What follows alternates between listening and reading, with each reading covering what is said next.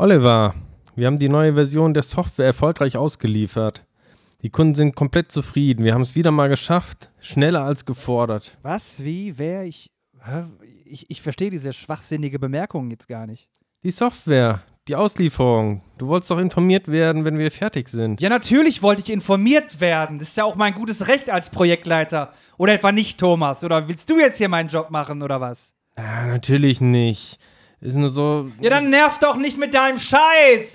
Ich hab zu tun, ich arbeite. Geht das in eure dämlichen Schädel nicht rein oder was? Ja, tut uns sehr leid, aber das Projekt ist überaus komplex. Und weil die Auslieferung so wichtig war, hat Ja, uns der Mensch, Kunde... leck mich doch am Arsch!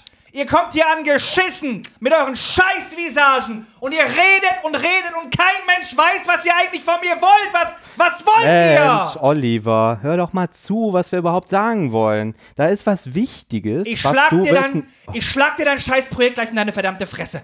Diesmal schlag ich dir in die Fresse, du. Da kannst du dich drauf verlassen, wenn du so frech wirst. Thomas wollte dir eigentlich nur mitteilen, dass wir alle als Bonus vom Kunden ein neues MacBook Pro bekommen werden. Ja, Mensch. Ja, Mensch, warum sagt ihr das denn nicht?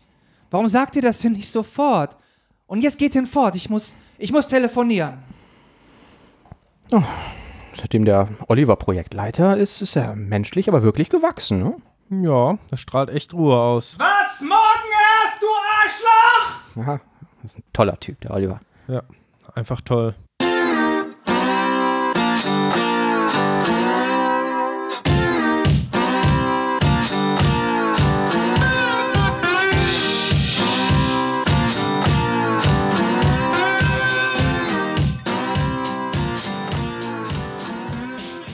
Ja, herzlich willkommen zurück zur Episode 3 der Dev Couch. Äh, Sie haben es gerade schon gehört, wir sitzen wieder zu dritt auf der Couch. Und zwar ist dabei der Thomas Krause Oh, und der Oliver Vogel. Hallo. Äh, menschlich echt gewachsen ist so. Seit du Projektleiter bist, Oliver, das ist ganz schön. Ja, das kann man wirklich sagen. Ja, ja. Bist auch ausgeglichener irgendwie, ne? Ja.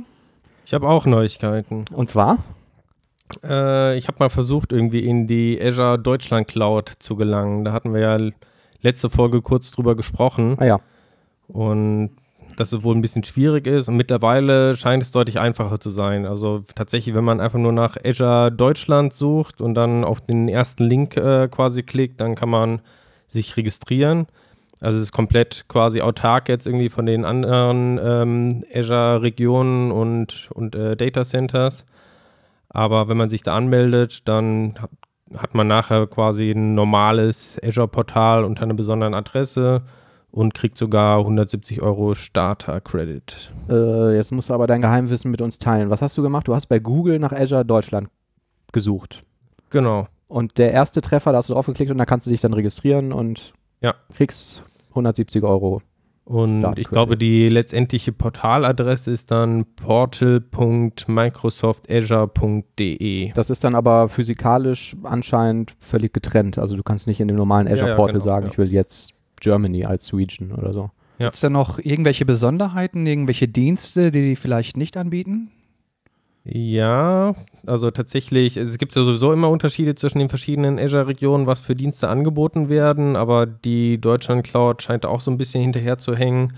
Also während zum Beispiel in der normalen, sag ich mal, West Europe äh, Region, die er sicher hier anbietet, ähm, Application Insights, entgegen äh, sozusagen die Vermutung von unserer letzten Folge verfügbar ist, Mhm. ist das in der Deutschland Cloud eben nicht gegeben. Okay.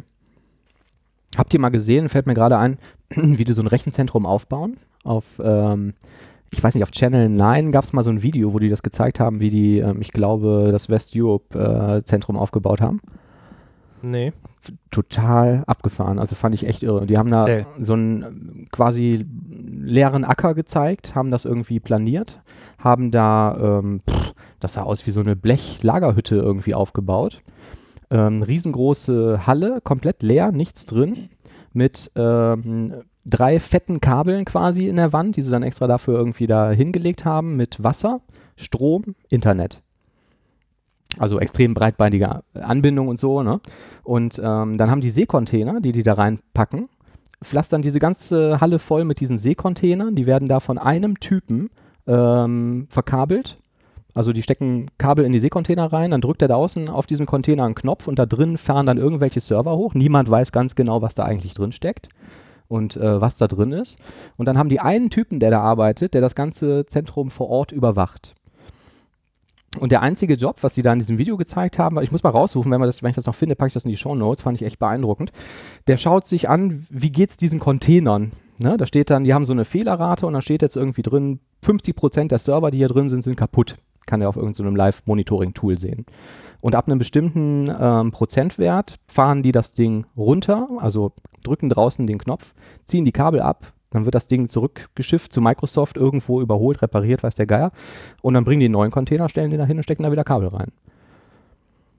Also Cool. mit unfassbar wenig Personal äh, ziehen die in ganz kurzen Zeitraum da so ein Zentrum hoch. Das fand Ist da, ist da wahrscheinlich auch die Deutschland-Cloud zu teuer, weil da immer noch ein zusätzlicher Typ von der Telekom sitzen muss, ne? Genau, oder einer vom äh, BND und NSA, Wahrscheinlich. die da nur sitzen, um Butterbrot zu essen oder so. Ja. Äh, Das fand ich echt äh, beeindruckend, ne? weil also ich kenne das nur so, diese klassischen Rechenzentren, die du voll hast mit so 19 Zoll Racks, wo dann irgendwie ganz viele Server reingeschoben äh, sind. Mag sein, dass die auch da drin stehen, aber das verraten die halt nicht. Ne? Die sagen nicht, welche Hardware da drin ist und ähm, was da genau drin läuft und so. Und die Leute, die da arbeiten, wissen das auch nicht. Ne? Die haben drei Kabel, einen Knopf. ja, cool. Habt ihr mitbekommen, dass es eine Star Wars Auktion gab? Nee. Habe ich auf Spiegel Online gelesen. Auf Ebay oder was? Eine Option? Ähm, Hab ich auch schon mal gesehen. Ich weiß gar nicht genau. Also es war, glaube ich, nicht bei eBay, es war irgendein Auktionshaus. Ähm, da wurden mehrere Requisiten versteigert, unter anderem ein Laserschwert, was da zum Einsatz kam in den originalen Filmen, also in der alten Trilogie. Und vor allen Dingen auch äh, das höchste Gebot, äh, höchste Gebot hat ein R2D2 gebracht, der für 2,67 Millionen Dollar weggegangen ist. Hm. Und ähm, das war wohl auch einer, wenn ich es richtig verstanden habe, den die aus alten anderen R2D2s zusammengesetzt haben, weil viele wohl kaputt gegangen sind bei irgendwelchen Special Effects oder im Sumpf versenkt wurden und so. Also es war jetzt nicht mal ein originales Requisit. Haben die ihn wenigstens ein bisschen gepimpt, dass er auch Geräusche macht oder so? Äh, ich weiß es nicht. Ich weiß auch nicht, was man damit macht, wenn man so ein Ding gekauft hat. Aber ich habe mir das auch überlegt, ne? Was, was, ja, wahrscheinlich hast du irgendein Spielcasino oder so und glaubst, da kommen jetzt mehr Leute, wenn da der echte R2D2 am Eingang steht. Also was ich gesehen habe, was du kaufen kannst, und das ist leider ultra teuer, das ist ein, ähm, ein Originalabdruck von Han Solo, eingefroren in Carbonit, Das habe ich auch mal gesehen. den ja. du quasi an die Wand hängen Das kannst. finde ich auch super, ja. mm. Kostet 8000 Dollar, Ja. aber Ja, da gibt es einen so einen Typen, der baut das, ne, quasi für zu Hause. Ja, das ist schon ziemlich cool. ja finde ich auch. Das ist auch ein super cooles Möbelstück, ne? Hängst du dir kein Bild an die Wand, sondern so ein Han Solo da. Ja. Das sah aber auch richtig geil aus. Der hat den auch ganz toll angeleuchtet gehabt und so, ne? Und noch mit so diesen Knöpfen an der Seite, die man im Film auch sehen kann, die noch beleuchtet waren. Ja, fand ich auch sehr cool. Äh, anderes Thema. Sprechen wir eigentlich britisches oder amerikanisches Englisch, wenn wir Source Code schreiben? Wie macht ihr das? Schreiben wir Amerikanisches amerikanisches. Englisch. Amerikanisches Englisch. Ja? Ist geläufiger. Ja. Ja, ist geläufiger, ja, echt. Ich bin immer so ein bisschen Verfechter des britischen Englisch. Und ähm, ich komme da drauf, weil ich ähm, irgendwann ein Stack Overflow Post geschrieben habe und habe Behavior, war unter anderem kam drin vor, habe ich mit OU geschrieben. Und ähm, ich habe dann zur, Ver, ähm, zur Verabschiedung oder irgendwie als Dankeschön im Voraus quasi Cheers unten drunter geschrieben, was ich mal so gelernt habe bei einem Typen, der irgendwie aus Manchester kam, als umgangssprachliches Dankeschön. Und nach ein paar Monaten kam dann irgendwann, auch ewig lange hat das gedauert, so keiner hat die Frage beantwortet und dann kam irgendwie ein Verbesserungsvorschlag, kann man ja da wohl irgendwie einreichen, wie man den Artikel verbessern konnte. Und dann haben die gesagt, ja, Cheers ähm, würden sie rausstreichen, so das täte ja nichts zur Sache. Und Behavior hätte ich falsch geschrieben, weil das muss man ja irgendwie amerikanisch schreiben. Das hätte ich auch gemacht. Hätte ich Ja? Korrigiert. Ja. Ja, also ich versuche, ja gut, aber die ganzen Frameworks und so haben halt auch meistens amerikanisches Englisch, ne? Ja, allein deswegen. Also die Standardbegriffe Behavior oder Color oder was auch Ja, immer sind gerade ja schon Color, alle ja. auf amerikanischen, ne? Ja, stimmt eigentlich, ja. Ja, TFS ist übrigens Schrott, habe ich das schon mal erwähnt? Während der Autofahrt. Zehnmal. Ich hasse es, ich hasse es. Und ich weiß nicht, also wir, ich war in einem Projekt, bei dem auch der Source Code mit TFS verwaltet wurde. Und zwar mit der bei äh, TFS integrierten Versionskontrolle und nicht, du kannst es ja mittlerweile auf Git umkonfigurieren. Ähm, und das ist furchtbar. Es ist echt nicht zu benutzen. Ich finde es grottenschlecht. Bei jeder Aktion, die man im Visual Studio macht, also du verschiebst einen Ordner oder du verschiebst eine Datei in einen anderen Ordner, weil du sagst, oh ich muss irgendwie den Namespace einmal refactoren oder so, kontaktiert der während dieser Verschiebeoperation den TFS-Server. Ich weiß nicht warum. Und ähm, du musst ellenlange warten, bis da überhaupt eine Reaktion erfolgt. Und das Ding ist echt grottig. Wir haben uns dann zum Beispiel entschlossen, dass wir die Packages, äh, die NuGet-Packages nicht mit einchecken wollen, weil wir auch einen in-house gehosteten NuGet-Server haben. Das sieht das Ding aber nicht vor. Also der Standardweg ist ja irgendwie, du sagst im Visual Studio entweder über den Dialog oder über diese Command-Line irgendwie hier, äh, füg mir das Package hinzu. Das erkennt er im Visual Studio und sagt, alles klar, dieses Package ist jetzt in dem Projekt geaddet, ne, auch wenn es nicht unmittelbar zur Solution gehört. Und ab da an möchte er das einchecken. Dann kannst du Ignore-Files konfigurieren, ne, wie man das ja auch irgendwie bei Git und überall anders irgendwie auch machen kann und sagst, alles klar, Packages-Ordner Ignore. Das interessiert ihn aber nicht, weil das einmal registriert wurde als da ist ein Package, will er das jedes Mal wieder hinzufügen. Weil mich das irgendwann so genervt hat und ich dann auch Versehen auch immer wieder diese Packages eingecheckt habe, habe ich ewig lange gesucht, gesucht, irgendwie auch Stack Overflow durchforstet und so. Und Fazit war irgendwie, ja, das ist halt so bei Design, das ist äh, ein Bug und äh, ja, hast halt Pech gehabt. So, wenn du auf Git umstellst, dann äh, passiert das nicht mehr. Und ähm, sowas habe ich da alle Nase lang. Völlig unverständliche Dialoge. Ich habe eine Solution, wenn ich da die Solution öffne, öffnet sich immer ein extra Dialog, wo er steht, ja, diese Solution ist ja mit dem TFS verknüpft. Soll ich jetzt den TFS kontaktieren, um die Verbindung äh, dazu herzustellen? Und dann kannst du sagen, ja, nein, abbrechen. Und egal, also wenn du sagst nein oder abbrechen, das hat den gleichen Effekt, dann geht ein Fenster auf, wo drin steht, ja gut, dann hast du jetzt auch keine Versionsverwaltung mehr solange wie du Visual Studio nicht neu startest. Ich, ich finde das Ding unmöglich. Also ich finde auch das äh, Web-UI an sich nicht besonders toll. Ja, und dieses ganze ähm, Branching-Konzept, ne? wenn du jetzt ein Feature-Branch oder sowas ja, machst, ne? Ähm, mhm. genau, machst, hast du immer eine Kopie auf dem Datenträger auch und das mhm. ist grausam, ja. Merging ist furchtbar. Ähm, wenn du Konflikte hast, dann, also ich mache es in der Regel so, ähm, falls ich jetzt mal keinen Branch erstellt habe, oder spielt glaube ich auch keine Rolle, ähm, ich hole mir die aktuellste Version, bevor ich einchecke. Und dann erwarte ich, weil ich das von allen anderen Versionskontrollensystemen so, so kenne, dass er mir dann Konflikte anzeigt und sagt irgendwie, hier gibt es einen Konflikt und mir dann sagt irgendwie, kannst du mergen. Das macht er aber nicht, sondern der zeigt mir den Konflikt erst dann an, wenn ich einchecken will. Das heißt, ich mache das Update, die Dateien mit dem Konflikt werden ignoriert und mir auch überhaupt nicht angezeigt. Und beim Commit sagt er, ne, hier ist aber ein Konflikt. Dann bricht er allerdings auch den Check-in-Vorgang ab an der Stelle. Ne? Also ich bin irgendwie, ich finde das Ding scheiße. Ich fand das von Anfang an auch scheiße. Ja. Ansonsten mit äh, Git finde ich es eigentlich ganz, ganz cool. Also hm. besonders wenn man die, die gehostete Variante hat, das, das ist schon ganz nett. Wie sind eure Erfahrungen mit den Mergen? Habt ihr jetzt weniger Merge-Konflikte dadurch, dass ihr Git einsetzt?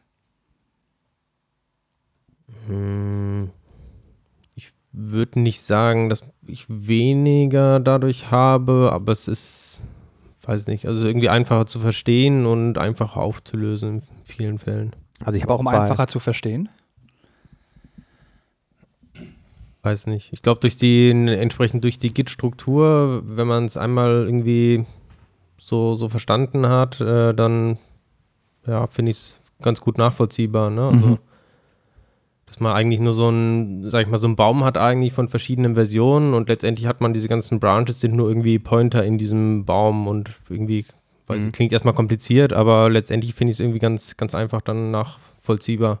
Und auch also wie die Beziehungen sind zwischen diesen Versionen. Es gibt auch echt gute Visualisierungstools dann, die zeigen, okay, hier ist irgendwie ein in Zweig abgeführt worden, hier sind die wieder zusammengelaufen und so gut habe ich das selten gesehen bei Subversion und so mhm. weiter. Wir haben mal ähm, in einer Firma, wo ich gearbeitet habe, auch irgendwie so einen Verhaltenskodex ähm, erstellt damals, wie wir irgendwie damit umgehen wollen, um möglichst wenig Probleme zu haben. Das war Subversion damals und ähm, es gab wahnsinnig viel Zeugs, die wirklich da auch schon extrem geholfen haben. Ne? Also was wir zum Beispiel gesagt haben, ist, ähm, du machst jetzt irgendeinen Feature-Branch auf und arbeitest an diesem Branch. Parallel entwickelt sich der Trunk natürlich weiter. Und jetzt bist du nach, was weiß ich, drei Tagen fertig mit deinem Branch und willst das ähm, zurückmergen und dann hast du irgendwie 50.000 Merge-Konflikte oder so. Ne? Übertrieben. Ähm, was wir dann zum Beispiel gesagt haben, ist, dass du jeden Morgen, wenn du den Rechner anschmeißt, den aktuellen Trankstand in den Feature-Branch merged.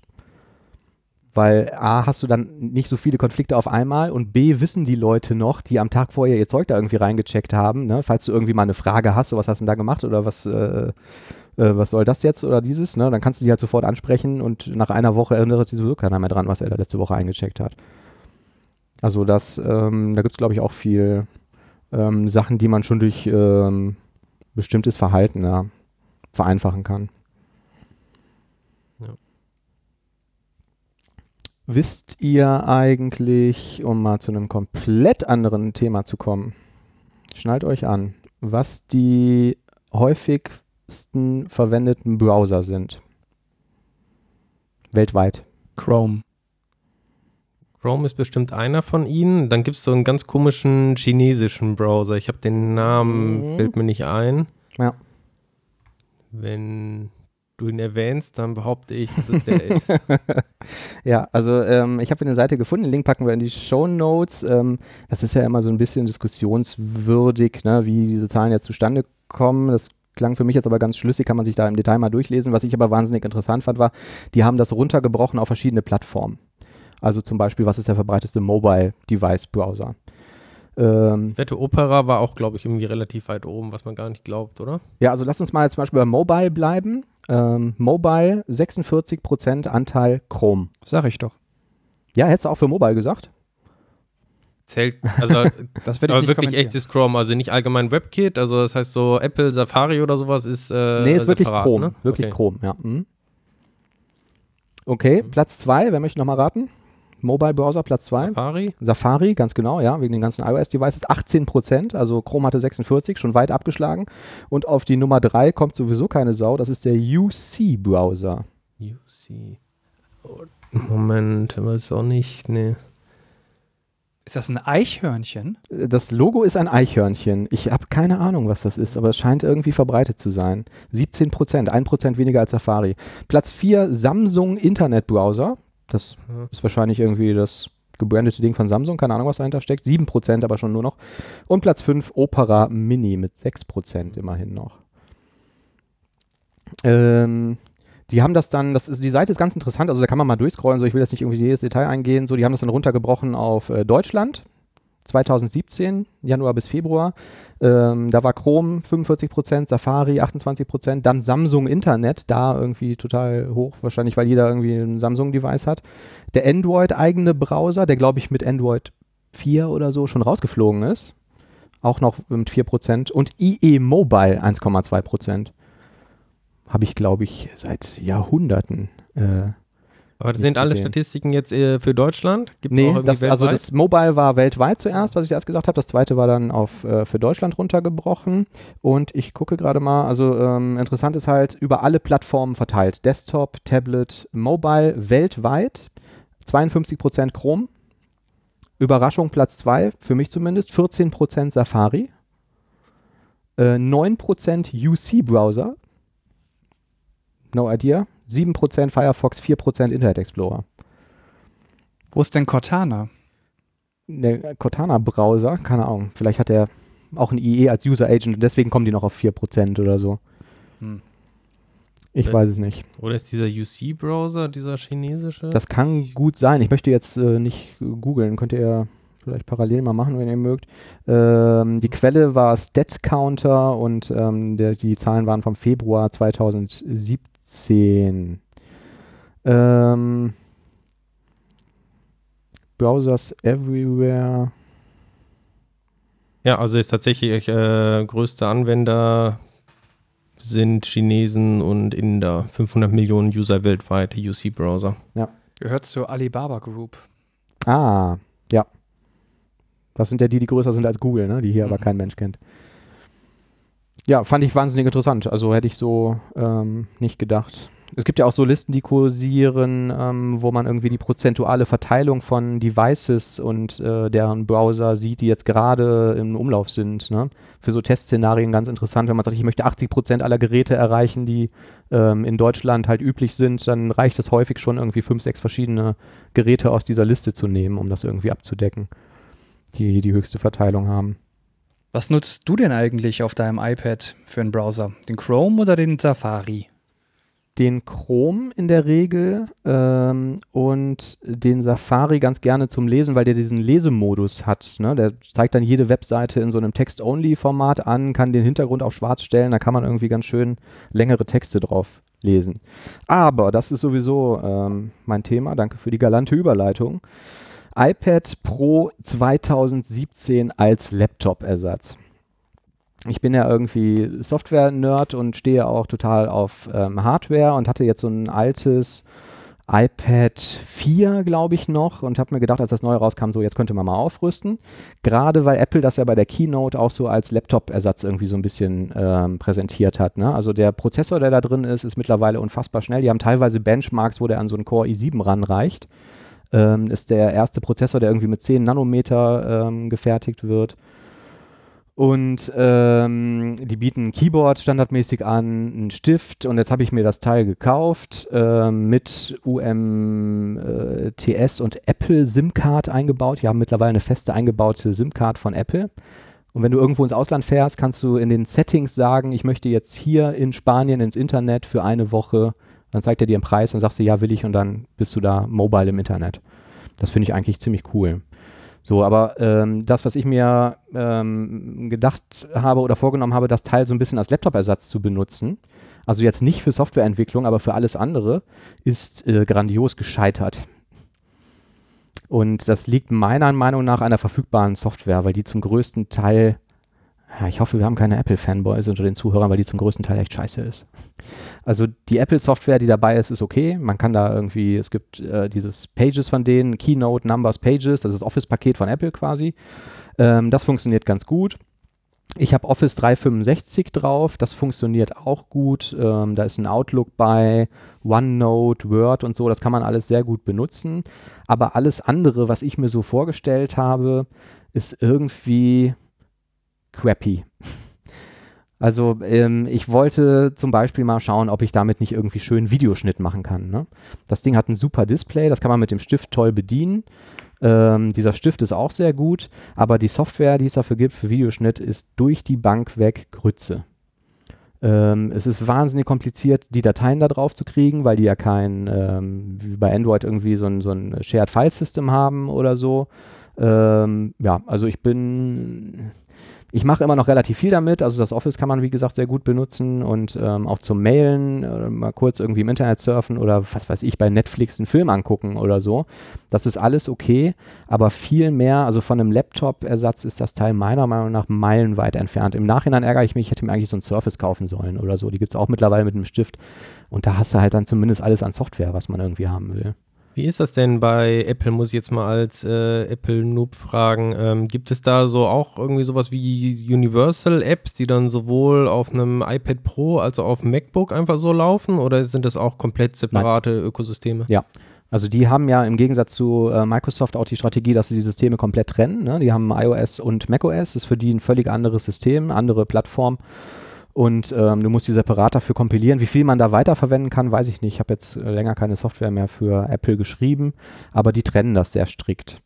Ähm, ja, also ich habe das, das Gerät an sich ist super, ne? Das Display ist toll, die haben jetzt irgendwie einen 120 Hertz Screen, die haben so einen Umgebungslichtsensor, der die Lichttemperatur erkennt und dann irgendwie die Farben automatisch anstellt.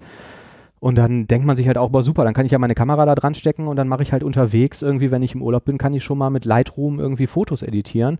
Ja, das geht aber leider nur, okay, das ist nicht Apple schuld, sondern die von Adobe, wenn man sich irgendwie so ein tolles äh, Adobe Creative Cloud Abo äh, kauft, weil anders kommt man nicht an die Vollversion von dem Lightroom dran. Dann muss man die Bilder wieder irgendwie exportieren. Also die Usability ist relativ bescheiden. Ich finde es ja auch interessant, wenn man auf so einem ähm, iPad oder was auch immer, Tablet, ähm, auch mal so eine Entwicklungsumgebung hätte. Vielleicht ja. was Kleineres, irgendwie, ein bisschen Studio Code-mäßig. Mhm. Ähm, ja, fände ich auch ganz auch interessant, cool. ja. Also ich habe das Gerät gerade hier, ich kann das ja gleich mal irgendwie rumgeben. Das Gerät an sich ist echt super. Was die auch so haben, was ich vorher noch nicht kannte, man kann von der Seite irgendwie eine zweite Anwendung äh, reinwischen, kann dann auch so ein Splitting äh, machen, dass man beide auf dem Bildschirm sieht. Äh, man kann die äh, Anwendungen wechseln, die halt links irgendwie zu sehen sind. Und äh, mit iOS 11, was jetzt ähm, demnächst, ich glaube im Herbst kommen soll, wollen die das noch weiter ausbauen, dass man Drag and Drop machen kann und so von der einen Anwendung zur anderen. Aber ähm, also aus meiner Sicht, die Hardware ist super, aber das scheitert irgendwie ähm, an der Software. Ich kann das mal rumgeben, wenn ihr möchtet. Nee, lass mal. Aber dann kann ich auch die Shownotes nicht mehr lesen. Du hast uns die Laune jetzt gehörig vermiest, aber ich meine im Grunde, ein iPad ist eigentlich meiner Meinung nach nur dafür da, um vielleicht vor dem Fernseher ein bisschen rumzusurfen oder auf IMDb zu gucken, ab und zu ein Netflix-Video. Ich meine, Dafür ist das auch, würde ich sagen, so mit das beste Gerät. Also ich habe auch ein Android-Tablet und das iOS-Ding funktioniert einfach ähm, durch die Bank weg besser. Für sowas, ne? Aber das als Tablet-Ersatz, und das ist ja das, wie die gerade jetzt diese iPad Pros positionieren, ist, ist wirklich, also, naja, ich habe schon gesagt, meiner Meinung nach vollkommen ungeeignet. Nächstes Thema. Ja, warum nicht? Machen wir mal wieder was zu .NET. ja, richtig, genau. Zurück zu .NET. Ähm, ich hatte diese Woche äh, Spaß mit WCF-Proxys. Macht noch jemand WCF? Nur wenn es sein muss. Ich bin jetzt in einem äh, neuen Projekt, wo es einen großen zentralen WCF-Service gibt, der mal erstellt wurde. Und wir kennen das alle, wenn mal einmal, irgendwas ausgerollt ist, dann wird das nie wieder abgeschafft. Und ähm, ich baue jetzt aber eine neue Anwendung, die braucht teilweise Daten davon und die, das wird dann, eine, die hat dann ein Web-API-Interface und muss aber diesen WCF-Proxy konsumieren. Und dann gibt es halt eine Anwendung, die macht irgendwas mit dem Service. Teilweise muss der Service dann ne, auf den WCF-Dienst im Hintergrund zugreifen. Ich habe mir dann diesen Proxy erzeugen lassen, ne, Verweis hinzufügen im Visual Studio, kennt wahrscheinlich jeder. Und stellt sich raus, in der Produktion kachelt das Teil immer mal wieder ab bei der Kommunikation mit dem WCF-Service und funktioniert dann nicht mehr. Und dann war erst die Panik groß. Und ähm, nachdem ich da nach zehn Minuten später zum ersten Mal irgendwie in die Logs geguckt habe und äh, reingeschaut habe, habe ich gesehen, ach super, das hat sich nach fünf Minuten von selbst repariert, das Problem. Naja, dann ähm, ist das an dem gleichen Tag noch mehrfach vorgekommen und ähm, stellt sich raus, das haben wir wahrscheinlich alle schon immer gewusst, dieser Code, der von diesem Proxy-Generator erzeugt wird, ist totale Scheiße. Ich bin heute irgendwie negativ drauf, ne? Ich erzähle irgendwie nur negative Sachen. Also generell war ja schon immer doof irgendwie, dass sie kein richtiges Interface implementieren. Der erzeugt mir so einen Proxy und da ist zwar irgendwie ein Interface drin, da sind aber nicht alle Operationen drin, die ich da auf dem, ähm, auf dem Service machen will. Also das irgendwie jetzt wegzumocken für Unit-Testing und so ist schon mal damit generell irgendwie doof. Noch blöder ist allerdings, dass in diesem generierten Code, dass äh, dieser Proxy ähm, implementiert iDisposable und in der Dispose-Implementierung wird was gemacht? Da wird Close aufgerufen auf dem Channel, also auf der Verbindung zwischen, jetzt in dem Fall meiner Web-API und dem WCF-Service. Wenn der Channel aber faulted ist, weil es ein Problem im Netzwerk gab oder sonst irgendwas, also wenn die Übertragung fehlgeschlagen ist und ich dann Close aufrufe, dann schmeißt er eine Exception. Wenn ich das aber dann in einem Using-Block habe, dann bekomme ich von der Exception überhaupt nichts mehr mit. Und genau das ist das, was da passiert ist. Und irgendwann hat er, äh, ähm, ich weiß nicht genau, wer es dann gemacht hat, auf jeden Fall wird die Connection zu irgendeinem Zeitpunkt wieder neu aufgebaut.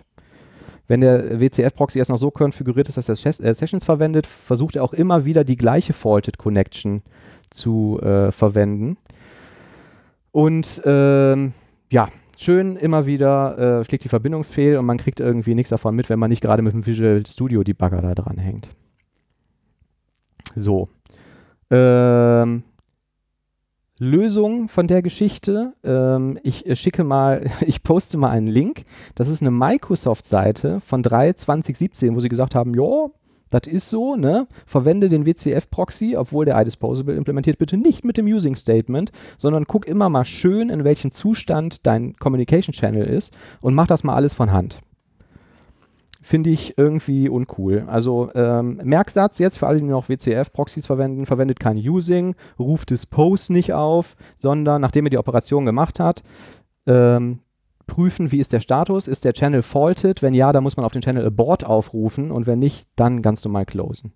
Vielleicht nochmal die Begründung, so wie ich durchgelesen habe, vielleicht nicht ganz klar geworden, aber die, das Problem allgemein bei Dispose auf diesem ähm, Client ist, dass Dispose ja im Regelfall eigentlich keine Exceptions auslösen sollte. Mhm. Ähm, Tut er aber. Genau, in dem Fall tut er das Ja. unter bestimmten Umständen und die sind halt ein bisschen, sag ich mal, schwierig zu fangen oder haben unge ungewollte Effekte. Also einmal ähm, hat man ja allein vom, vom Code her, würde man nicht unbedingt erwarten, dass so ein Using quasi diese abschließende äh, geschweifte Klammer, Dass die dass die plötzlich eine Exception werfen wirft. kann. Genau, ja. Und weil eben ein Using selber ja auch dann ausgeführt wird, wenn es im inneren Block irgendwie eine Exception gibt, Mhm. da hat man im inneren Block erstmal eine Exception Mhm. Dann wird das Dispose aufgerufen, was wieder eine Exception entsprechend wirft und was dann quasi die erste Exception überschreibt, sodass man nicht mehr genau weiß, was ist jetzt irgendwie die eigentliche Exception, die ich fangen will. Ne? So, Mhm. Genau. so muss man es verstehen. Ja. Ja, ja, ja. Okay. Ganz genau. Ja, ich finde halt schade, also das ist ja jetzt, äh, WCF ist ja jetzt auch schon irgendwie ein bisschen in die Jahre gekommen, ne, dass das in diesem Codegenerator immer noch nicht korrigiert wurde. Und der wurde ja, ja, ich weiß nicht, wurde der überhaupt mal irgendwie aktualisiert? Ja, der wurde mal aktualisiert, weil die haben Async Await irgendwann mal nachgerüstet. In dem Zug hätte man ja wenigstens mal irgendwie äh, Dispose vernünftig implementieren können. Gibt es da vielleicht keine Dritt-APIs oder Applikationen, die einen besseren Proxy erzeugen können? Weiß ich nicht. Warum weißt Ja. du das? Das weiß ich nicht. Ja. Ähm, du kannst das so äh, machen. Also ich müsste jetzt äh, nachschlagen. Ich habe das nicht mehr 100 Pro im Kopf. Das war damals irgendwie WCF, äh, ähm, ähm, äh, wie heißt das, MCP-Zertifizierung oder so. Ne? Die, äh, du kannst natürlich sagen, ich definiere erst ein Interface und dann ähm, implementiert halt dein Service dieses Interface und der konsumierende Client implementiert auch dieses Interface und dann kannst du das, glaube ich, irgendwie an einem besonderen Channel hängen, ähm, der dann quasi, äh, dann brauchst du diesen Proxy nicht mehr. Ich weiß nicht mehr äh, 100 Pro, wie das geht, müsste ich nochmal nachschauen. Also es gibt diese Möglichkeit, aber das macht halt niemand, ne? weil du hast den, den Service und sagst halt im Visual Studio Verweis hinzufügen und in 99% der Fällen funktioniert das ja auch. Ne? Nur wenn das halt mal nicht äh, funktioniert, finde ich es halt besonders ärgerlich, äh, wenn man erstmal relativ lange danach suchen muss, woran liegt das denn jetzt überhaupt und dann irgendwie auf einer Microsoft-Seite findet, ja, dann macht das nicht so. Ich meine, ich hätte auch mal Lösungen gesehen, die ähm, irgendwie das Dispose selber quasi dann noch anders implementieren auf dem Service und dann entsprechend da einen äh, Catch-Block irgendwie machen und je nach, ähm, je nach Fall dann, je nach Exception, die auftritt, dann entsprechend drauf reagieren. Ähm, ganz genau, ja. Es gibt auch bei Stack Overflow haben auch viele irgendwie noch so einen Rapper geschrieben, der halt genau. ähm, das innerhalb, also der quasi äh, das, das gesamte Objekt nochmal gerappt hat, da drin das Dispose überschrieben hat und das konnte man dann ähm, in dem Using natürlich dann auch wieder verwenden. Aber vergiss einmal diesen Web-Call und schon hast du das gleiche Problem wie vorher, ne? Also ist für mich auch irgendwie eine suboptimale Lösung. In dem Zuge habe ich noch eine ganz gute WCF-Doku äh, gefunden, das packe ich noch auch noch in diese Show Notes mit rein. Ähm, da hat sich wohl auch relativ viel getan, was so HTTP-Kommunikation und so ähm, angeht. Ich habe mir das lange nicht mehr angeguckt und mich äh, interessiert es jetzt auch momentan nicht, aber äh, so beim Drüberfliegen habe ich zumindest ein paar Mal irgendwie die Augenbrauen hochgezogen und dachte, ach, ähm, das ist ja cool, die können mittlerweile auch irgendwie HTTP äh, ähm, Endpoints irgendwie äh, anbinden, die halt nicht diesen Proxy brauchen, der ja generiert wurde. Äh, aber ich habe gehört, du hast allgemein ähm, letzte Woche irgendwie deine .NET 3.5 Woche gehabt, ne? wo du quasi alle nach äh, WCF, dann auch noch jetzt äh, WPF auch mitgemacht hast. ach ja, oh Gott, äh, letzte Woche war irgendwie Chaoswoche, ja, irgendwie Stress ähm, pur, neues, neues Projekt. Und ähm, ich habe ähm, in Visual Studio irgendwie so ein WPF-Alt-Projekt aufgemacht, habe an irgendwie angefangen, Dateien zu bearbeiten und es war schnarchend langsam. Also es war echt eine schnelle Maschine, aber man konnte IntelliSense nicht mehr benutzen. Bei jedem Tastendruck hat er irgendwas gemacht. Und dann habe ich erstmal angefangen, ähm, ReSharper Code Analysis auszuschalten. Äh, Das hat aber nichts gebracht und ich bin nicht dahinter gekommen, was der eigentlich hat, so was, was er eigentlich macht im Hintergrund und warum ich hier jetzt nicht irgendwie flüssig drauf lostippen kann. Dann bin ich hingegangen und habe versucht, den Visual Studio Background Compiler abzuschalten. Der äh, macht ja auch selber halt noch eine Code Analysis und kompiliert im Hintergrund, um dann live irgendwie die ähm, Errors irgendwie schon anzeigen zu können. Das habe ich erstaunlicherweise nicht geschafft. Ich habe drei Anleitungen gefunden, wie das gehen soll. Diese Settings, obwohl die auch für VS 2050 waren und ich 2015 verwendet habe, die gab es alle nicht bei mir. Ich konnte das Ding nicht abschalten und es war irgendwie crappy. Dann bin ich auf die tolle Idee gekommen, hey, ich habe doch Wider installiert, haben wir ja schon ein paar Mal angesprochen. Ich nehme das jetzt einfach mal, mache die Solution mal damit auf. .NET ähm, 3.5 Projekt, genau, habe die Solution aufgemacht und was mich total beeindruckt hat, er konnte die aufmachen und er konnte kompilieren, ohne irgendeine Fehlermeldung. IntelliSense hat funktioniert. Dann habe ich da so ein bisschen ähm, ähm, rumeditiert und irgendwie da mein, meine Brocken abgearbeitet. Ähm, die Shortcuts sind identisch zu denen von Visual Studio, was ich ganz cool fand. Die ganzen ReSharper-Shortcuts hier, Steuerung T und ähm, äh, Alt-Enter, was, was da irgendwie alles gibt, funktionieren auch alle genauso.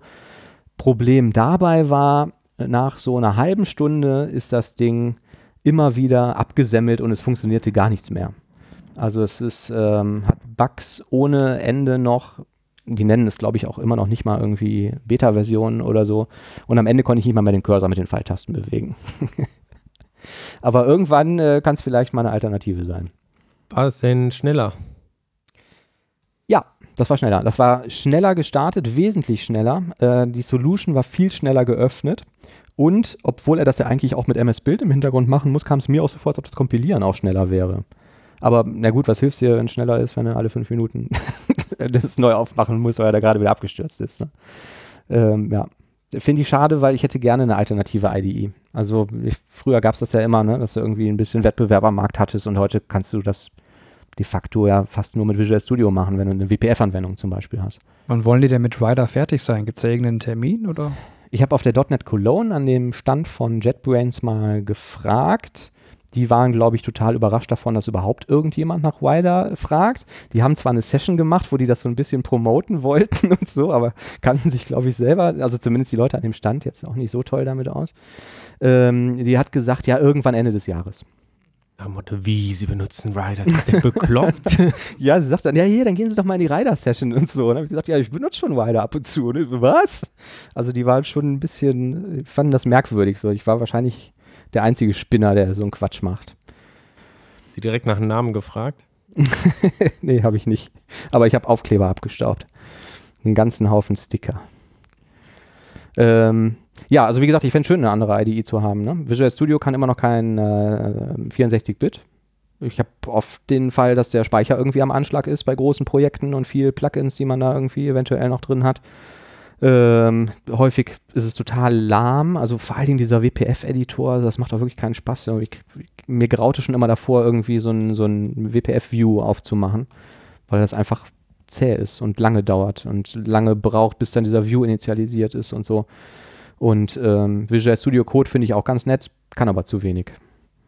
Also alles, was wir vorhin erwähnt haben, ne? ich kann da nicht mal einen WCF-Proxy ähm, erzeugen, da muss ich wieder runter aus Command-Line-Tool und das damit irgendwie machen. Ja. Apropos, ist eigentlich der Bug in Visual Studio gefixt, Thomas? Nein. Mist. Gibt es da was Neues? Nee, ist ja auch jetzt in irgendeinem internen Bug-Tracking-Tool. Ich denke, da gibt es auch keine Neuigkeiten mehr, bis es dann auf einmal irgendwann auf magische Weise funktioniert. Ja, okay. Du kannst ja, ähm, ich habe gehört, du bist in der Visual Studio 2017 Preview jetzt auch mit registriert. Da könntest du ja auch mal gucken, ob der Bug vielleicht da behoben ist. Mhm. Kennt ihr das? Diese Visual Studio Preview 2017, dieses Programm? Ich habe gehört, dass es das gibt, aber ich weiß nicht genau, wie es funktioniert. Ich ähm, wollte jetzt demnächst mal ein bisschen Weiterbildung betreiben und wollte ein Programm entwickeln mit ASP.NET MVC Core 2. Da gibt es ja jetzt die tolle neue Preview 2 von .NET Core. Und ähm, dann gibt es auch eine Preview auf die neue Core MVC-Version und ähm, da findet man dann einen schönen Link, den packen wir auch wieder in die Show Notes, wo Microsoft sagt, ja, cool, kannst du alles benutzen, kein Problem, lad dir das runter, ne, das Core Preview Package und dann lädst du dir bitte Visual Studio 2017 Preview runter, weil mit dem bestehenden funktioniert das nicht. Also ähm, VS 2017 kann man sich da runterladen, ähm, installiert sich parallel zu dem bestehenden Visual Studio und wird wohl, ähm, ich habe jetzt den Intervall nicht genau gefunden, aber teilweise wohl mehrfach die Woche sogar dann irgendwie mit Updates versorgt.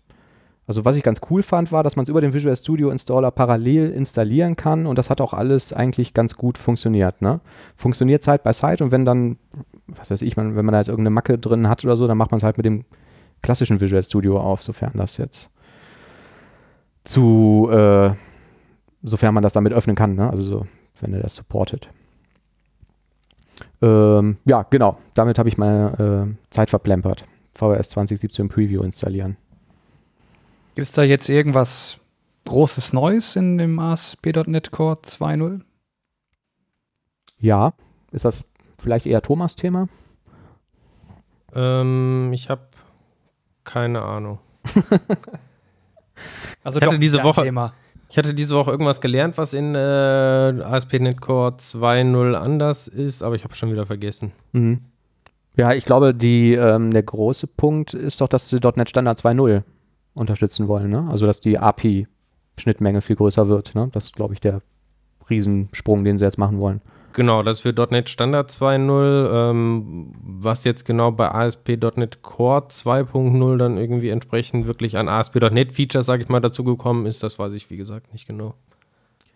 Ähm, ich weiß das auch nicht, aber ich habe mir gedacht, so wenn ich mich jetzt schon irgendwie mit dem Zeug beschäftige, dann nehme ich auch einmal irgendwie den, einmal den neuesten Krempel, der ja dann wahrscheinlich in, in einem halben Jahr sowieso zu dem, zum Standard gehören wird. Ne? Ja. Und ähm, ja, also das ließ sich jetzt zumindest ganz gut an, so das erste Projekt erstellen und ein bisschen, ein bisschen drin rumspielen. Bin mal gespannt, ob es dann äh, relativ einfach die Migration ist von den 1.0 Projekten. Also mein Gefühl ist so, ähm, es hat sich eigentlich gar nicht so besonders viel geändert. Also es ist relativ ähm, problemlos, der Umstieg dann ist. Können sich wahrscheinlich auch nicht erlauben, wenn sie jetzt nach dem Umstellen von äh, MVC 5 dann irgendwie auf ASP.NET Core dann quasi den großen Breaking Change hatten, denn jetzt nochmal für .NET, äh, ASP.NET Core 2.0 nochmal das gleiche zu machen. Ja. Aber ich bin mal gespannt. Ich hoffe auch, dass das so ist. Ich habe das Gefühl, ich führe irgendwie in dieser Folge einen Monolog. Ja, wir trauen dir gar nichts mehr zu sagen. Du bist so, so dermaßen aggressiv. ich bin doch nicht aggressiv! Wer war denn hier beim Intro aggressiv, Oliver? Was willst du damit sagen? Du Arsch! genau.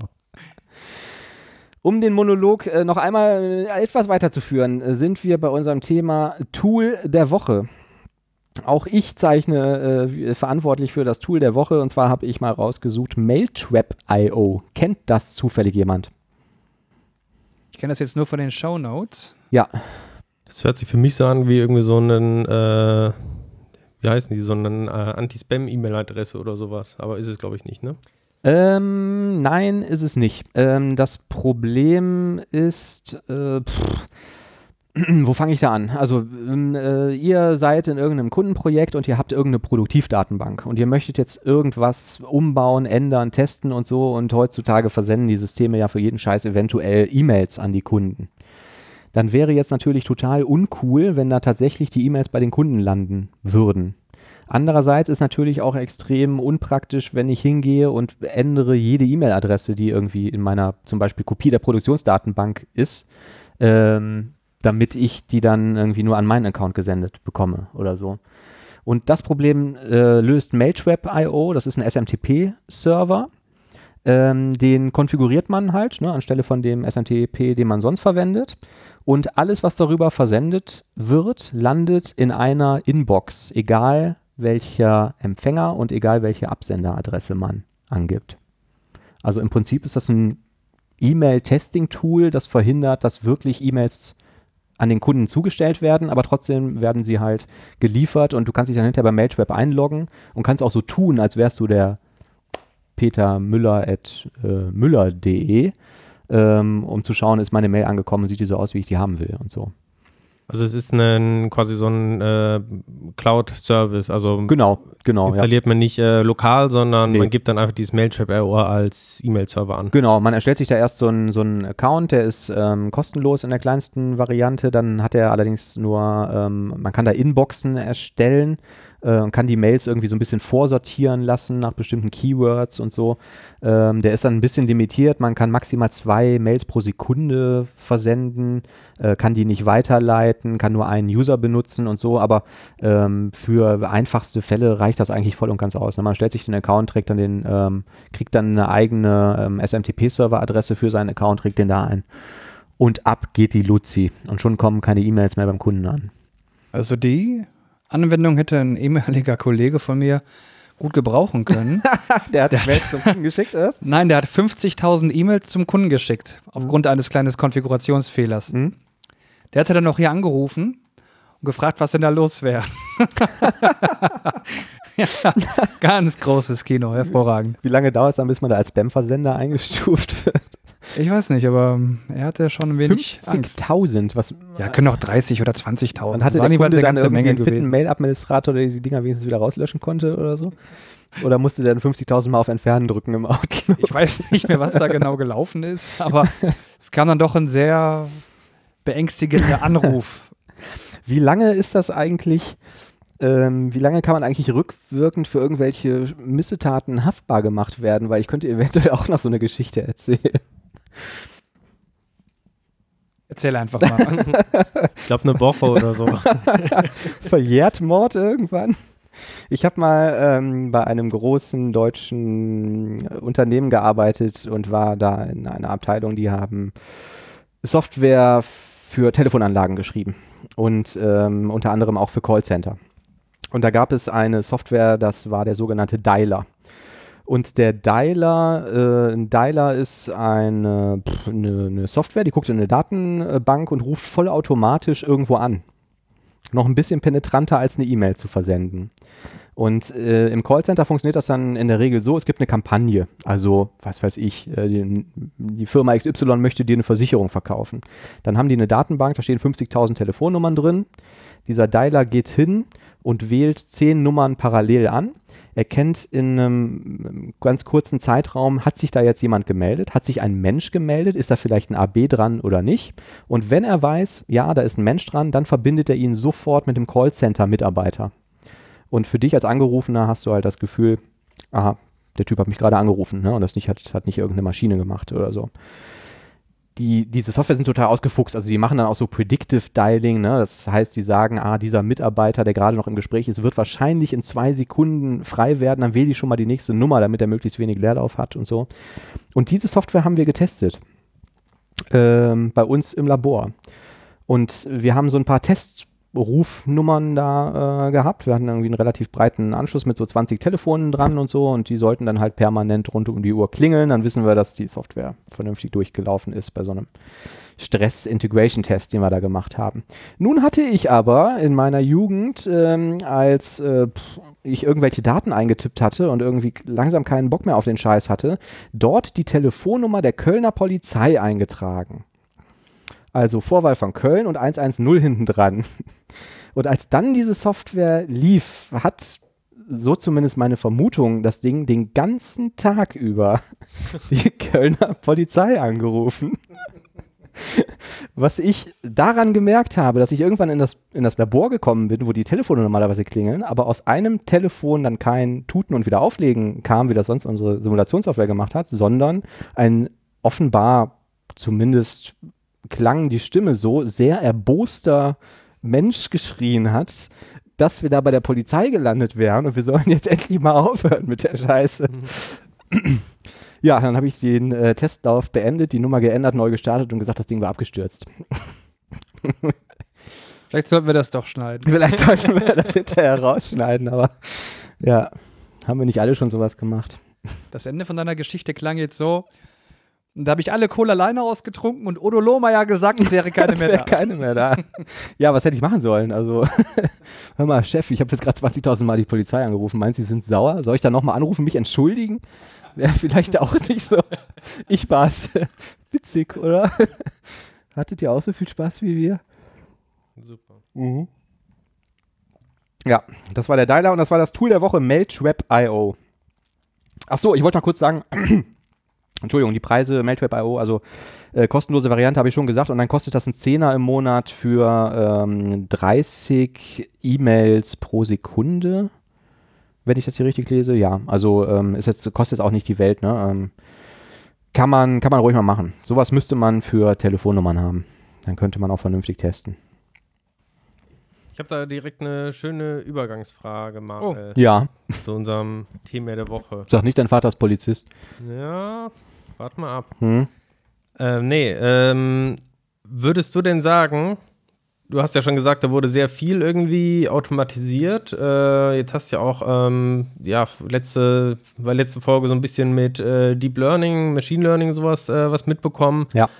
Meinst du, man könnte diese Callcenter komplett irgendwie bald automatisieren, dass da also Ja. überhaupt keine Menschen mehr sitzen? Ja, ja, ja. Ich bin fest davon überzeugt. Und ich weiß, dass das sogar gemacht wird.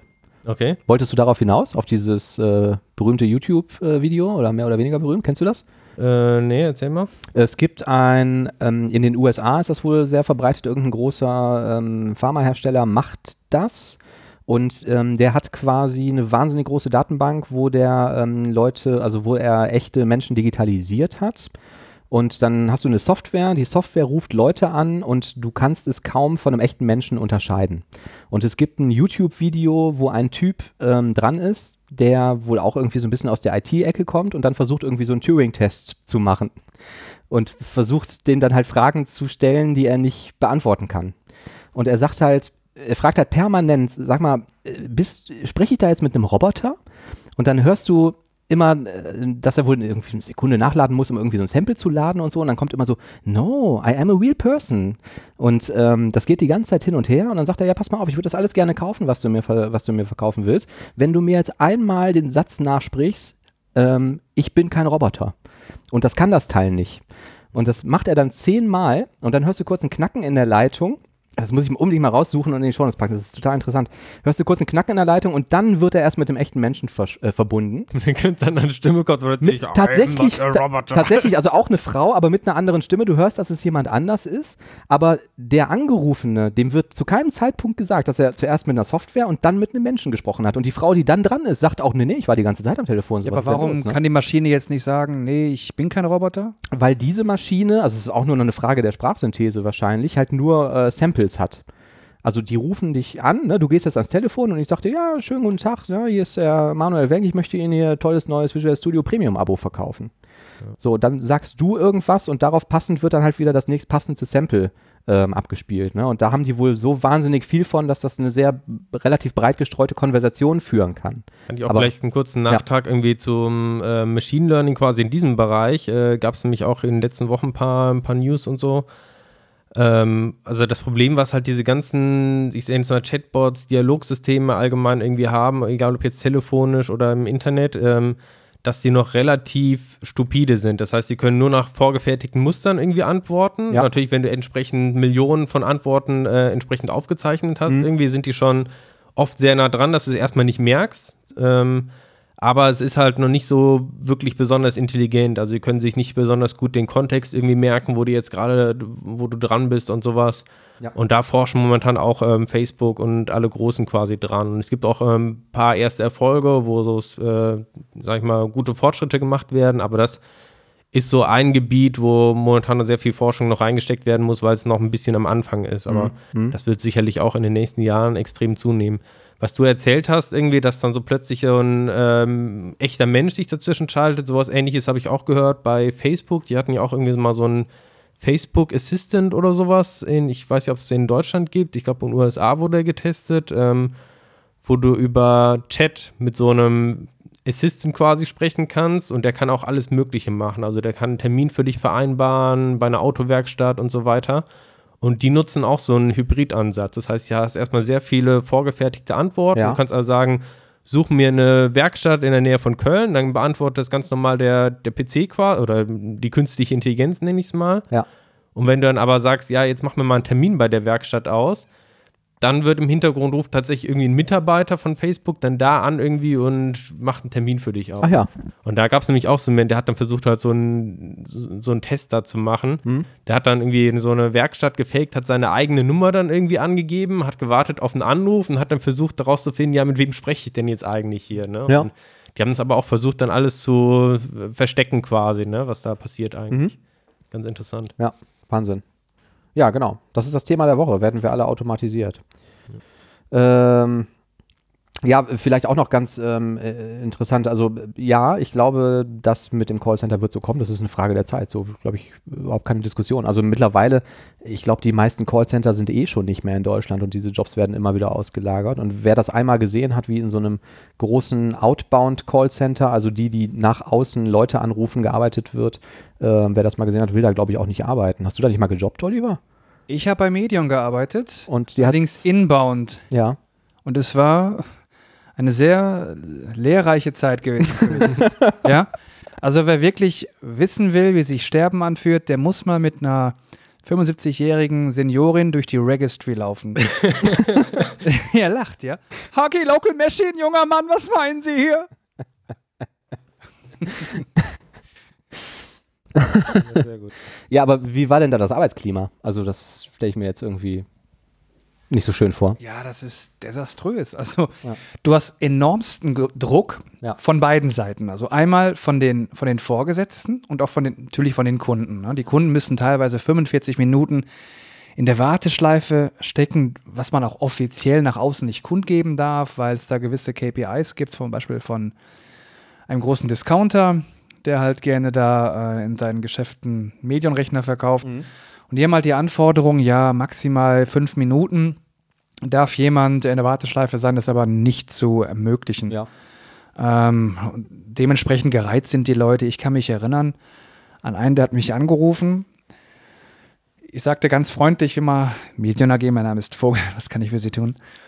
Und dann sagte er zu mir, ja, wie geht's dir denn? Ich habe mich erstmal gefreut. Das fragt mich mal wirklich einer, Mensch, wie es mir geht. Scheiße. Endlich kann ich mal hier von meiner Prostata erzählen. Nein, und äh, ich habe gesagt, ja, geht mir gut. Ich meine, wir haben Samstag, ich hocke hier, aber es geht mir ganz gut. Und sagt er zu mir, Jens, frag mich mal so, wie es mir denn geht. Na, und dann habe ich mir gedacht, okay, der duzt mich schon, das wird sicherlich irgendwas kommen. Ja, wie geht's Ihnen denn? Und dann sagt er, mir geht's scheiße. Ich bin seit 45 Minuten hier in der Warteschleife. Ich weiß, Sie können nichts dafür, aber bla bla bla bla Ja. bla bla bla. Das war die eine Sache. Die andere Sache waren dann die Vorgesetzten, die dich also da permanent unter Druck gesetzt hatten. Ich weiß noch, wir waren in so einem riesengroßen Großraumbüro, wirklich riesengroß. Ja, da saßen, glaube ich, 50, 60 Leute drin. Und ähm, wann immer man Ärger bekommen hatte, kamen dann zwei Teamleiter rein.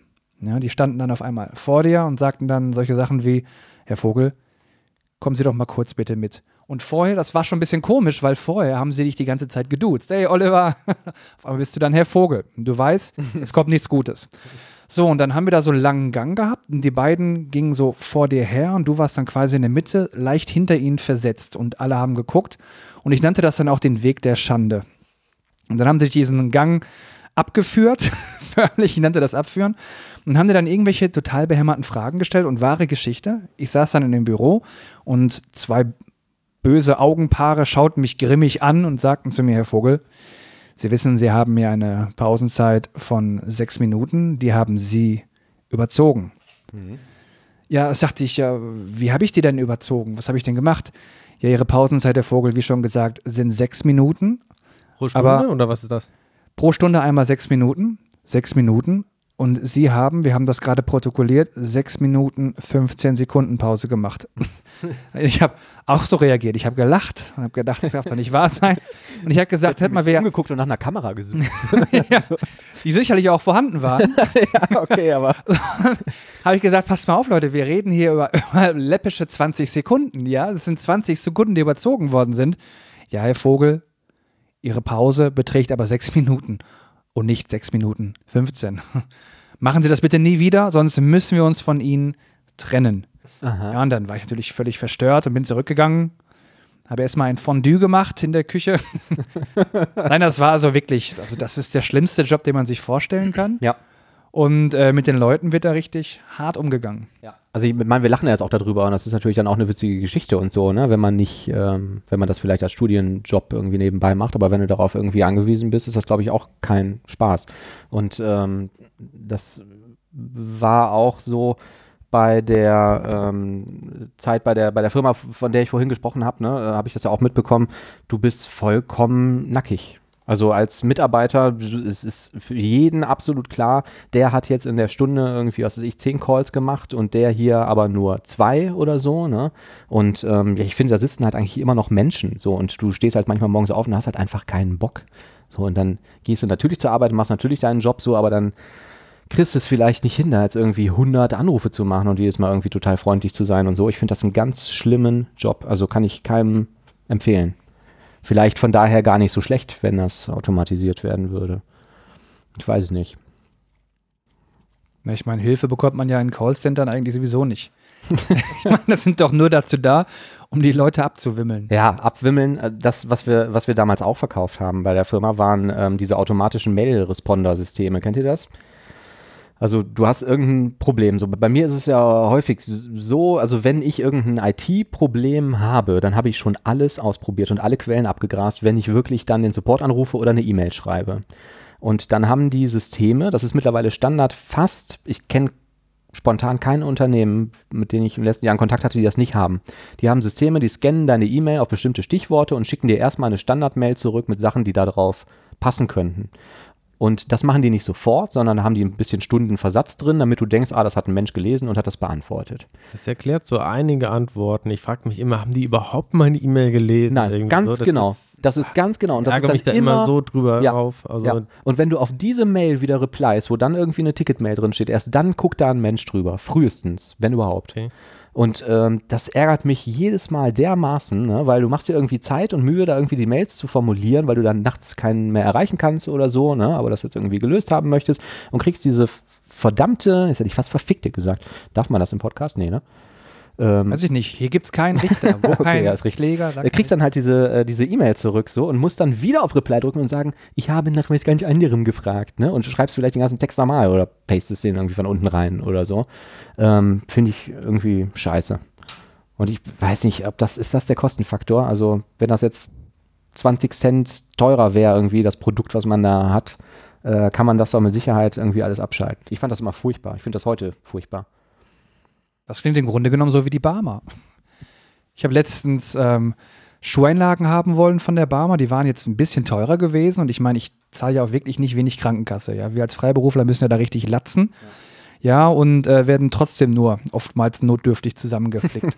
wenn überhaupt, wenn überhaupt. Und dann wollte ich einmal in meinem Leben, ja, wirklich Schuheinlagen haben. Ich bin über ein Jahr lang mit hier entzündeten Achillessehnen durch die Gegend gehumpelt und habe andauernd geschrien. also nicht wegen den Achillessehnen, einfach nur so. Und ähm, kennen wir. kennt ihr, habt ihr alle schon durchgemacht. Wunderbar. Pass auf. Dann habe ich dann äh, die beantragt und nach einem Tag und nach zwei Tagen kam dann ein Brief von denen, ja, hier, wir müssen, Ihr Anliegen ist uns sehr wichtig natürlich und äh, wir überprüfen das jetzt durch den medizinischen Dienst und dann geben wir Ihnen Auskunft. Und nach einem Tag kam dann die Absage, nee, können wir leider nicht machen. Mhm. So, dann bin ich hingegangen. Automatische Mail. Ja, kam auf jeden Fall so vor. Und ja. der Beweis war dann, ich habe dann natürlich Terz gemacht, habe den bitterbösen Brief geschrieben, dass ich gesagt habe, hört mal Leute, ich zahle hier, was weiß ich, 700 Euro Krankenkasse und äh, ihr schmettert das hier komplett ab und überlegt euch mal, äh, warum soll ich hier noch länger Kunde bleiben, mhm. ja, wenn ich woanders einen besseren Service bekomme für mhm. das gleiche Geld. Ja. ja, und dann kam die Antwort, ja, ähm, schicken Sie uns bitte nochmal alle Zertifikate, wir müssen das nochmal überprüfen. Mhm. habe ich angerufen und gefragt, warum wollt ihr denn nochmal die Zertifikate haben? Ich denke, ihr habt das schon überprüft durch euren medizinischen Super Special Dienst. Ja, ja äh, wir brauchen nochmal Ihre Daten. Und siehe, da habe ich dann die Schuhanlagen bekommen, die ich übrigens jetzt gerade trage, sind oh, hervorragend. Macht einen schlanken Fuß. Ja, und ich bin geheilt. Mhm. Ich bin geheilt. Ja. Das war ein kleines Wunder. und all das für ein paar Euro. Wie kamen wir da jetzt drauf? Das Thema war eigentlich die Frage, ob wir alle automatisiert werden, ne? Ja, wer weiß, ob wir hier wirklich sitzen, Manuel. ja. Hier kommt mir verdammt real vor, aber ich weiß auch nicht, was in dem Essen war vorhin. Ich glaube, das Gute ist zumindest, dass. oh Das Gute ist, dass wir, glaube ich, als Softwareentwickler somit als letzte, glaube ich, automatisiert werden, wenn ich das so richtig sehe. Also es gab ja eine, ich glaube, vor schon ein paar Monate her, da gab es ja so, diese McKinsey-Studie immer wieder so durch die Nachrichten gegangen, dass irgendwie in den nächsten Jahren äh, 45 Prozent aller Arbeiten, für die momentan noch Menschen bezahlt werden, automatisiert werden. Mhm. Und genau, und da ist gerade halt natürlich die äh, Arbeiten, die, ähm, wie soll man das nennen, die sehr viel geistige Fähigkeiten Mhm. benötigen oder Vielleicht- sowas. vielleicht auch Sehr viel Kreativität so. Ja, genau, ja, ja. mhm. Ähm, die wär, sind halt am schwierigsten noch zu automatisieren. Ne? Und Ja. gerade jetzt äh, so manuelle Arbeiten, also die ähm, sehr, sag ich mal, monoton sind oder sowas, ne? immer gleiche Handbewegung, äh, das sind natürlich die absoluten Kandidaten so für Automatisierung. Ja, aber dann könntest du doch Chirurgen zum Beispiel abschaffen. Irgendwann, oder? Also Ein Blinddarm entfernen, das kann doch Ja. sogar fast ich. Ja, also das ist doch heute schon so. Meine Oma hat sich irgendwie vor ein paar äh, Monaten die Augen lasern lassen, ne? wo irgendwie ein Teil der, der Hornhaut irgendwie der obersten Schicht vom Auge irgendwie weggefräst wird und dann ähm, wird da irgendwie was Neues reingesetzt. Das machen Maschinen. Ne? Das, du legst irgendwie da drauf und dann kommt ein Roboter und macht das halt.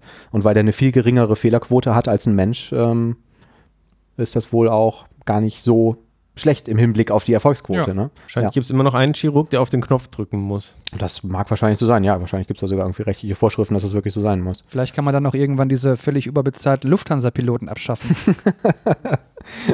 Ich finde das eigentlich okay. Also ich mag, ich habe auch nichts dagegen, dass die einen Arsch voll Geld verdienen und mit 50 in Rente gehen, solange die halt irgendwie sicher das Flugzeug durch die Gegend manövrieren, ist das völlig in Ordnung für mich. ja, ich finde, die sind so ein bisschen kapriziös, ein bisschen Ja. so, zicken immer so ein bisschen rum. Ja. So, oh, nee. Ja, aber man muss natürlich generell sagen, bei dieser ganzen äh, werden wir alle automatisiert Thematik, das ist natürlich äh, letztendlich dann ein politisches Problem, ne? Also ich weiß nicht, haben wir in 30 Jahren noch genug Jobs für alle? Was machen die ganzen Leute dann, deren Jobs weg sind? Also wenn man jetzt mal bewusst durch die Straßen geht so und sich irgendwie alles anguckt, was Leute irgendwie machen an Jobs, davon kannst du ja eigentlich fast alles automatisieren und es ist nur eine Frage der Zeit. Ich denke mir das immer, wenn ich an der Kasse stehe und muss da irgendwie ewig lange warten und muss die Waren ausladen aufs Band und scannt die ein Mensch durch, äh, nimmt mein Geld ab und packt es wieder rein. Wofür braucht man eigentlich den Mensch? Wenn ich irgendwann schiebe, klebe ich doch RFID-Etiketten oder so da drauf, schieb an der Kasse vorbei, halt mein Telefon davor und dann ist das erledigt. Das Das ist nur noch eine reine Kostenfrage. Ne? Ja, also sobald genau, ja. quasi die Maschine günstiger ist quasi Ja. als der Mensch, äh, wird er natürlich ersetzt. Ne? absolut, genau. Und Ja. Das ist natürlich gerade ähm, jetzt in Deutschland oder sowas, wo also natürlich klar die Löhne jetzt auch noch deutlich steigen könnten so, aber Mhm. ja im Vergleich jetzt zu, sag ich mal, Indien oder sowas ja extrem viel höher sind, sind natürlich absolut die Kandidaten äh, Ja. Für, für Automatisierung. Absolut, ganz genau. Also die Metro hat das, glaube ich, gemacht mit diesen RFID-Etiketten, was ich gerade erzählt habe. Und die haben es dann nicht, also im Metro Großmarkt in Düsseldorf, da ist ja auch die Metro-Zentrale irgendwie nebenan, da machen die manchmal solche Experimente. Die haben das dann nicht weitergeführt, weil so ein RFID-Etikett irgendwie, ich weiß es nicht mehr, 0,5 Cent kostet oder so. Und ähm, dann hast du halt Artikel, die vielleicht nur 5 Cent kosten und da wird dann die Marge für die irgendwie zu klein. Das war der Grund. Ne? Sobald diese Etiketten günstiger sind als der Typ, der da an der Kasse sitzt, kann der Typ an der Kasse weg. Also da brauchst du vielleicht noch einen Aufseher, der da irgendwie bei Problemen mal irgendwie was nachkontrollieren kann. Ne? Ja, aber wer zahlt dann die Rente? Ja, genau. Und das, das ist ja dann das politische Problem. Ne? Wovon ähm, bezahlen wir die Leute dann? Und das ist ja auch in den letzten Jahren immer so propagiert worden von verschiedenen Parteien, dass halt irgendwie gesagt wurde, ja, wer nicht arbeitet, der braucht auch nicht essen. Ne? Das ist ja spätrömische Dekadenz, dass wir jemanden dann irgendwie nicht verhungern lassen, wenn er da nicht arbeiten geht. Ich weiß noch, als ich in der Schule war, wurde uns das irgendwie als das heilige Land versprochen. Irgendwann werden die Maschinen unsere Arbeit machen und wir können die ganze Zeit im Freibad rumliegen und schwimmen gehen und machen, was wir wollen. Doberweise können wir es uns dann aber jetzt nach aktuellem Stand dann nicht leisten, ins Freibad zu gehen. Ist doch ein bisschen so wie Wally. Kennt ihr den Film Wally? Ja. Da war das doch genauso. Ja, stimmt, ja. Die Mhm. Menschen, die dick und fett waren in, im Raumschiff, Mhm. die Roboter haben die ganze Arbeit erledigt. Genau. Nur denen ging es halt mehr oder weniger gut. Das sollte doch unsere Utopie eigentlich sein, ne? wo wir hinkommen sollten. Ja, eigentlich schon, genau. Wir müssen halt nur irgendeine Gesellschaftsform finden, bei der das auch äh, dann noch mit einem menschenwürdigen Leben irgendwie möglich ist. Ne? Also was ich ja generell sagen würde, ich, man müsste einfach die Arbeitszeiten reduzieren, ne? konsequent. Also sobald äh, man merkt, irgendwie quasi Arbeitslosigkeit steigt, weil einfach nicht mehr so viel Arbeitskraft gebraucht wird, dann Mhm. macht halt jeder nur noch eine, keine Ahnung, 35-Stunden-Woche, 30-Stunden-Woche und Ja. Optimal irgendwann läuft es dann gegen Null, ne? Also ich bin ja auch so ein bisschen aktiv in der ähm, Politik. Ich bin in so einer Arbeitsgruppe von einer bestimmten Partei für, ähm, die sich da mit Netzpolitik und Landespolitik beschäftigt. Und ähm, das ist fast jedes Mal Thema bei dem Treffen. Wir haben uns irgendwann mal irgendwie im Düsseldorfer Landtag äh, ähm, getroffen und so.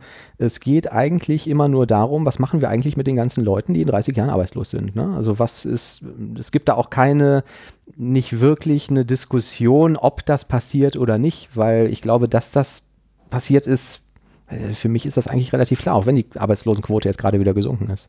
Und was ich auch äh, spannend finde, ist, dass mittlerweile in den USA, ich habe neulich gelesen, da werden jetzt schon im großen Stile Admins entlassen, weil du das ganze Zeug jetzt in die Cloud schieben kannst.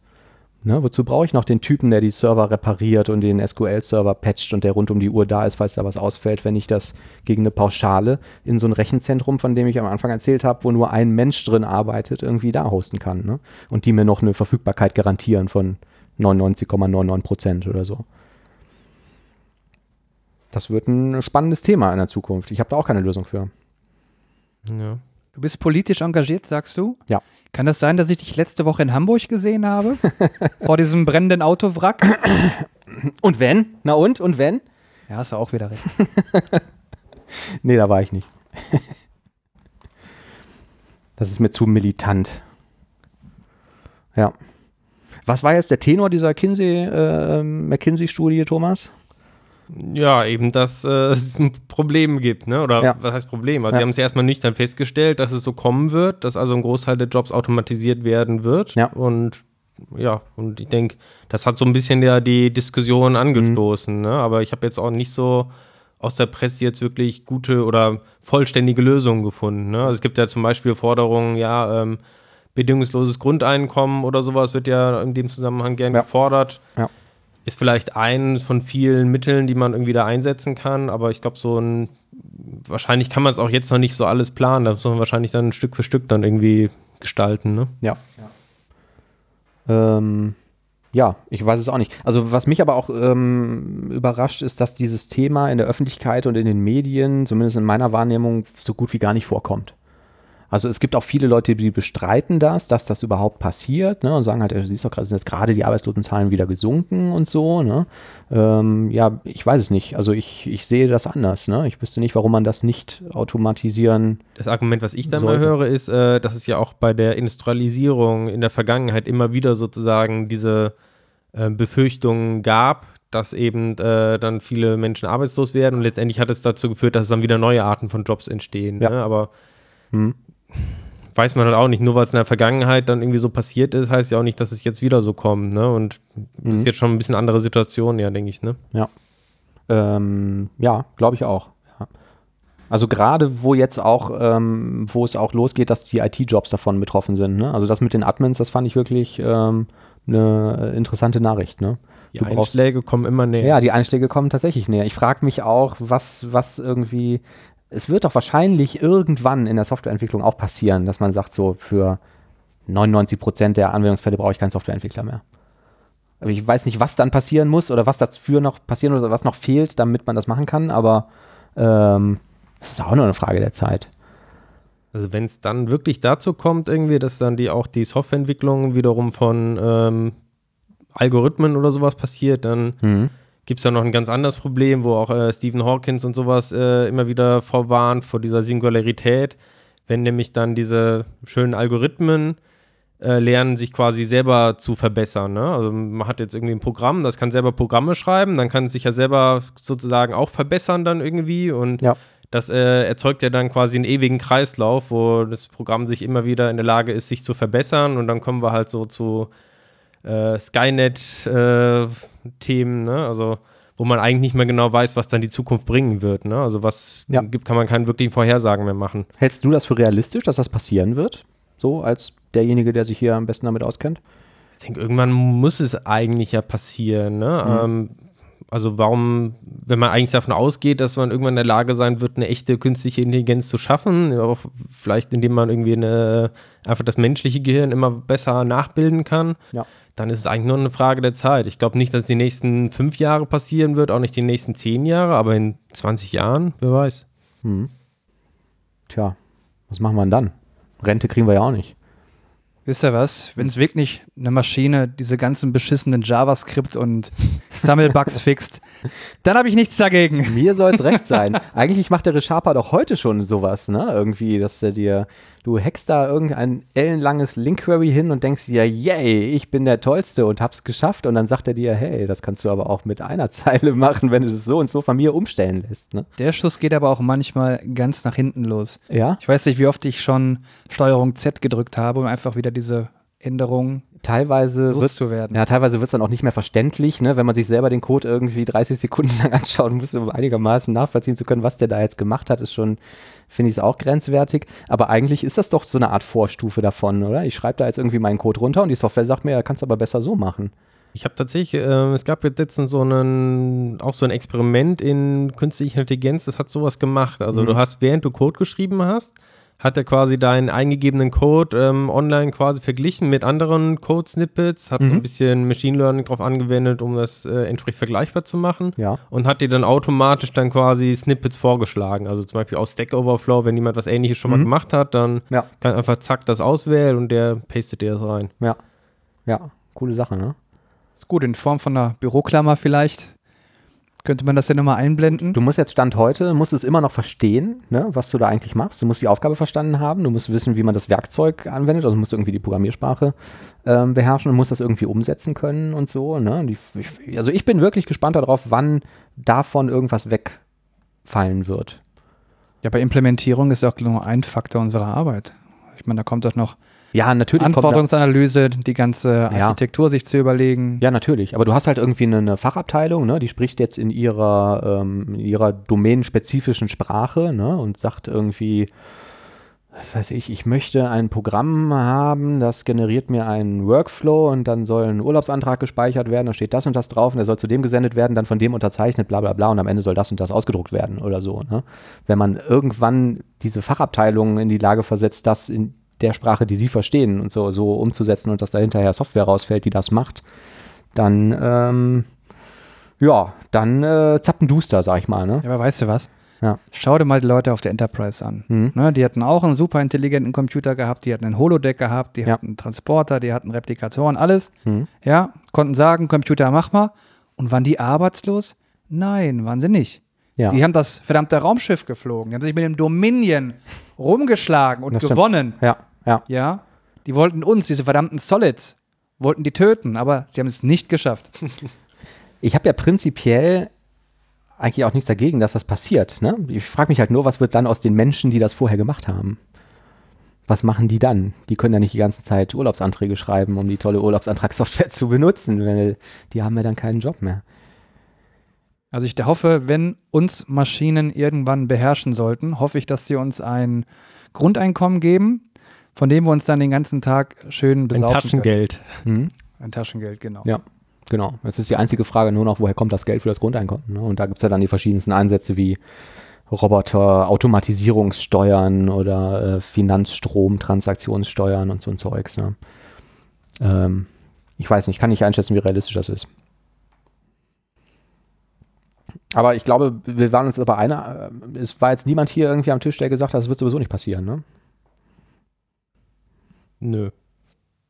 Ich nicht. Also, Ich auch nicht. Hm. Aber mich hat ja auch keiner gefragt. Schön. Äh, Oliver, apropos Automatisierung, du wolltest doch noch einen Jingle für uns komponieren. Sicher, ich habe einen vorbereitet und äh, wir gemeinsam, wir gemeinsam müssen den jetzt hier singen. Wir müssen singen. Ja, Okay. wir schaffen das. Ja. Ihr singt eigentlich nur Dev Couch, Dev Couch, dass Dev jemand Couch. hören will. Ja? Dev Couch, Dev Couch, Dev Couch. Und Dev Couch, Dev Couch, Dev Couch. Die guten Themen. Dev Couch, Dev Couch, Dev Und Couch. kann alles geben? Dev Couch, Dev Couch, Dev Couch. Nicht durch die. Dev Couch, Dev Couch, Dev Couch. Konnte ihr bitte mal die Fresse halten? Ich taue gerade eine Pizza auf. Fand den Song gar nicht so schlecht. Doch, Manuel, der war absolute Scheiße. Bekomme ich ein Stück Pizza ab? Nein, joder.